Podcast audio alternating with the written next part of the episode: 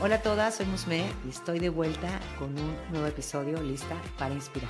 Ya estamos terminando este mes de septiembre y no quería dejar pasar la oportunidad para volver a agradecerte el estar aquí conmigo porque ya se están cumpliendo tres años desde que saqué el primer episodio de Increíblemente Imperfecta y es por eso que, que hoy quise hablar sobre un tema que me frenaba mucho empezar un proyecto como este. Y es un tema que seguramente muchas de nosotras hemos tenido que enfrentar en algún momento de nuestras vidas. Y es sobre las críticas y el juicio de los demás. Y es que me inspiro, como te decía antes, me inspiro mucho porque el 30 de septiembre se celebra el Día Internacional del Podcast y me llevó a recordar que, bueno, que hace tres años que empecé con este proyecto, este camino, pues una de las cosas era precisamente esto, el, estarme frenando ante, ante lo que iban a decir las demás personas, ¿no? Y el terror al que dirán. Y muchas de esas creencias realmente luego vienen arraigadas desde pequeñas, como muchas de nuestras, de nuestras situaciones personales. Y, el saber de dónde surge este miedo, pues también es, es interesante porque vas descubriendo pues muchas cosas que, que no habías prestado atención y que puedes ir trabajando en tu día a día es el identificar, ¿no? El identificar esto y el decir, ok, ¿por qué me da miedo? Me, da el miedo al rechazo, ¿por qué me da miedo em, a la crítica?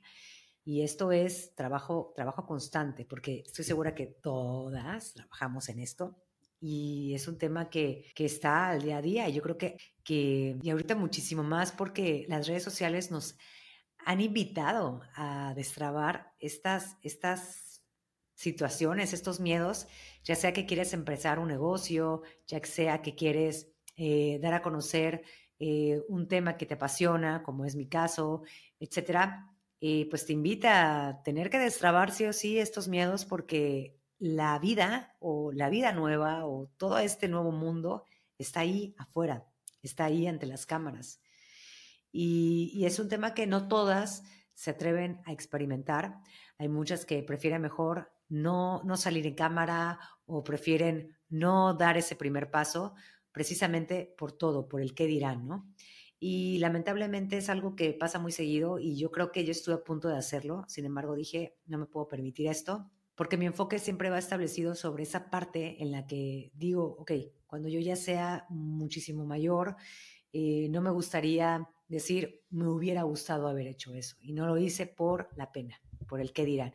Y eso ha sido parte de los impulsos que, que me han llevado a hacer varias cosas, que aún me falta varias porque aún tengo muchos miedos, aún me, me siento muy intimidada, eh, me da pena muchísimas cosas, eh, pero pues no me estoy quedando en, en esa parte del hubiera. Mejor lo estoy haciendo y pues ahí a ver cómo va saliendo, pero va saliendo.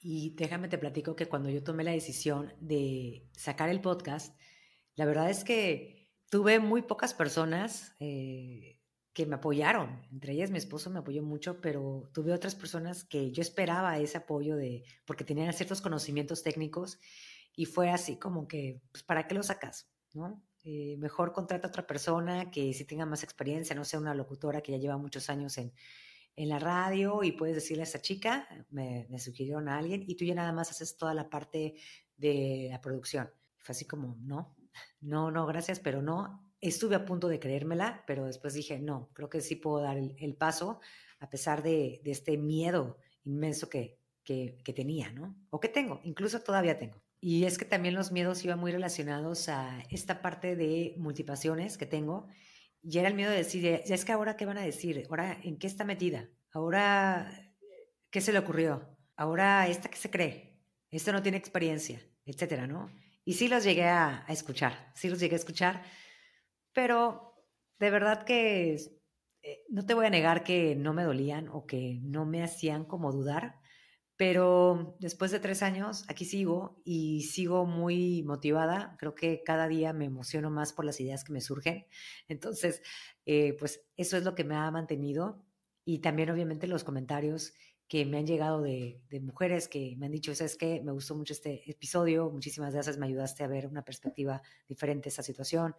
Eh, sobre todo las mujeres que he ido conociendo a lo largo de esos tres años que he ido entrevistando, he hecho muy buenas amistades y que aún no nos conocemos en persona, pero que tenemos esa, esa amistad, ese contacto vía redes sociales, es increíble.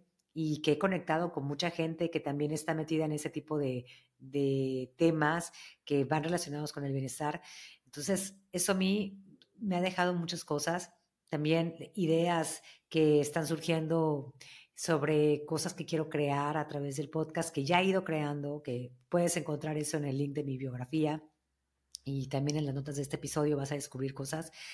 Y pues muchas cosas que me han desafiado y que me han hecho crecer como, como, como mujer eh, y sobre todo también como, em, como comunicóloga, que es algo que, que me encanta digo, estudié ciencias de la comunicación y no pensé estarme dedicando al 100 en algo que me guste, digo, no al 100 porque tengo otras cosas, pero, pero sí es algo que he tenido muy constante y eso me, me llena de mucha emoción, me llena de mucha satisfacción y orgullo y eso refuerza mucho lo que soy, que eso es lo que, lo que a mí me interesa. Pero bueno, también el saber que estoy expuesta a las críticas que me han tocado y sobre todo también el rechazo, pues me da pauta para trabajar el doble en mis creencias, trabajar el doble en mí y en mi autoconfianza y en mi autoestima. Entonces, eso también hace que se ligue con esta parte que, que es el hablar sobre, sobre los temas de autenticidad ¿no? y de amor propio. Así que hoy, como muchas de las cosas que te comparto aquí van desde mi experiencia,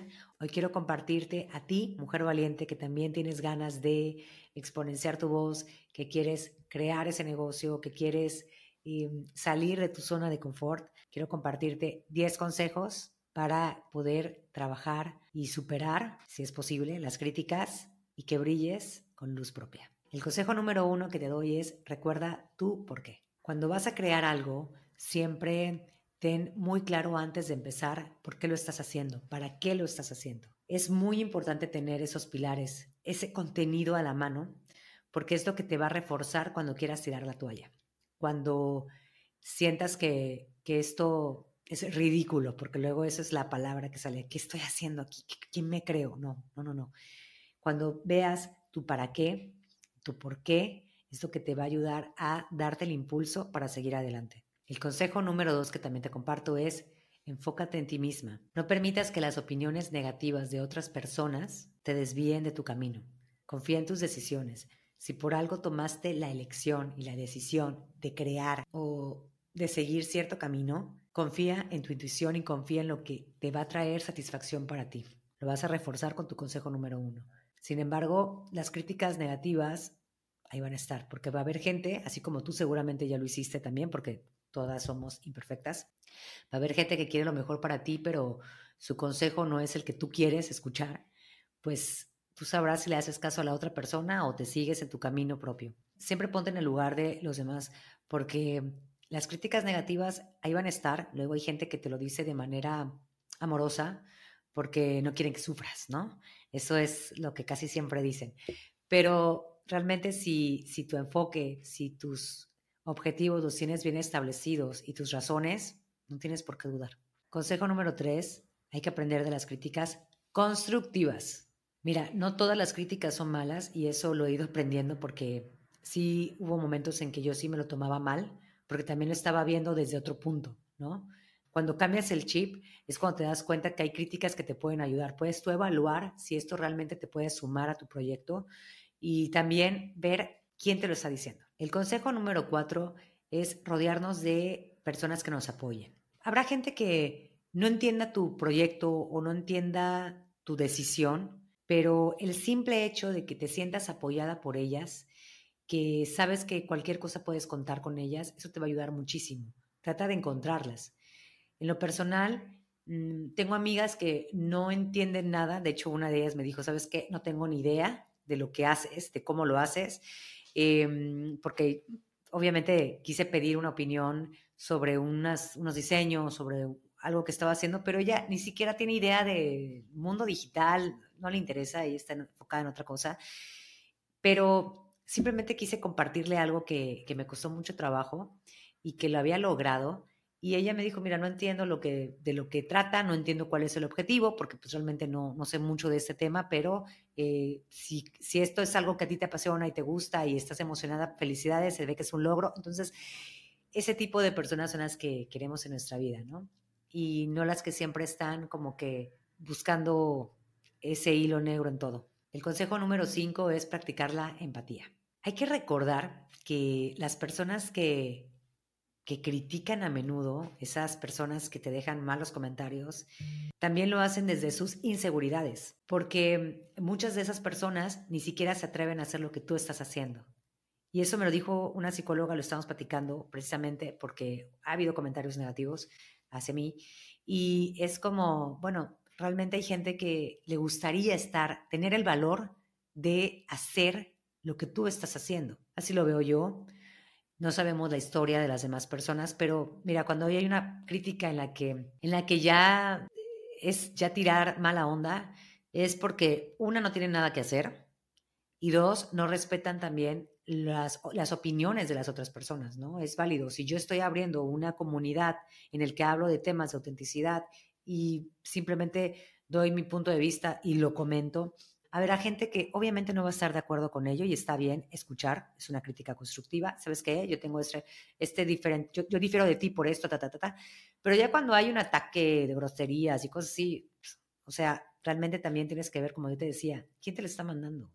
Hay veces que no conocemos su historia, obviamente, hay gente que también se esconde desde perfiles falsos o desde cosas falsas, y es que no tomártelo personal, a trabajar en eso, porque también duele, pero es reconocer tu valía, ¿no? Y, enfocarte realmente en lo, que, en lo que eres, en lo que das, y simplemente aceptar que va a existir eso. Consejo número 6, haz un diario de logros. Aquí te recomiendo que anotes, que tengas una, una libreta o en tu blog de notas del celular aquellos éxitos, aquellos, aquellas situaciones en las que saliste triunfadora cuando pensabas que todo esto no iba a poder eh, suceder, cuando hay momentos de dificultad y que lograste salir vencedora de ellos, anótalos, porque eso es lo que te va a dar como la fuerza suficiente para poder enfrentar cualquier obstáculo. Y eso también te va a recordar cuánto has avanzado.